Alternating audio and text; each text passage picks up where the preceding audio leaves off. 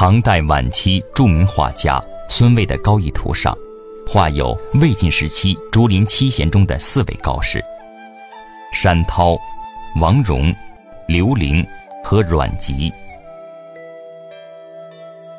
画面采用早期横卷式结构，四位人物分别列坐于华美的地毯上，动作、情态各具神采。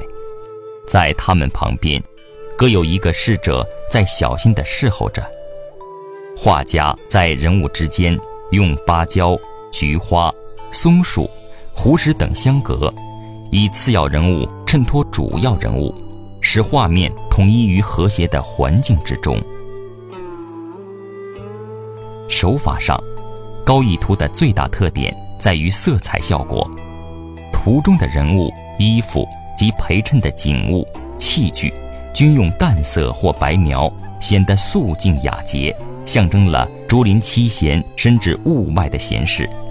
而几位主要人物身下的花坛及背倚的花垫，却不仅画出了许多复杂的图案，而且敷以重彩浓色，显得鲜艳夺目，暗示了竹林七贤名望地位的高贵。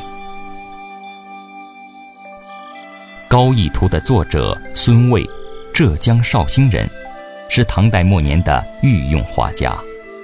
公元八百八十一年，黄巢起义军攻克长安，唐僖宗李轩带着孙渭等人一起出逃到成都，可见皇帝对他的重视。他的其他三十多幅作品早已失忆，高逸图是他唯一流传下来的作品。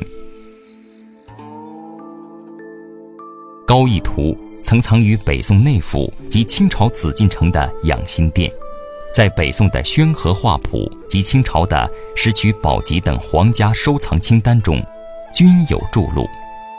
其卷首有宋徽宗赵佶的瘦金体题字“孙渭高逸图”，画幅及前后装裱卷素上，前有历代的藏印。一九二二年，高逸图。从宫中流散于东北民间。建国初期，经时任上海市市长陈毅的批准，上海博物馆花三万元巨资，从清末一皇族手中购得了这幅唐代古画。高逸图中的所画人物，自北宋以来一直不详。上世纪六十年代，上海博物馆的程明士先生。翻遍资料，并奔赴南京博物院等地寻微探幽，在与宋代石刻以及南京出土的竹林七贤与荣启期砖画上的人物神态、服饰及手持器具进行比较后，最终判断高逸图中的四位人物为竹林七贤中的四贤：山涛、王戎、刘伶和阮籍。而高义图实质上是孙渭《竹林七贤图》的残卷。竹林七贤中的另外三贤，也有着鲜明独特的个性。嵇康是著名的文学家、音乐家，也是竹林七贤中的灵魂人物。司马家族得势后，他归隐山林，饮酒服散，打铁弹琴，最后死于司马昭的刀下。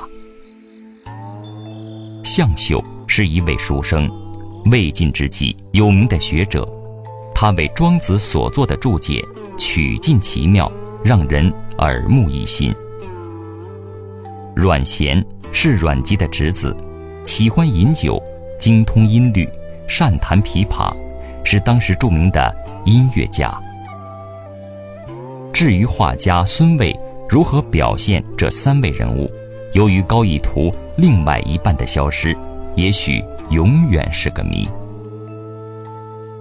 高逸图现收藏于上海博物馆，是上海博物馆的镇馆之宝。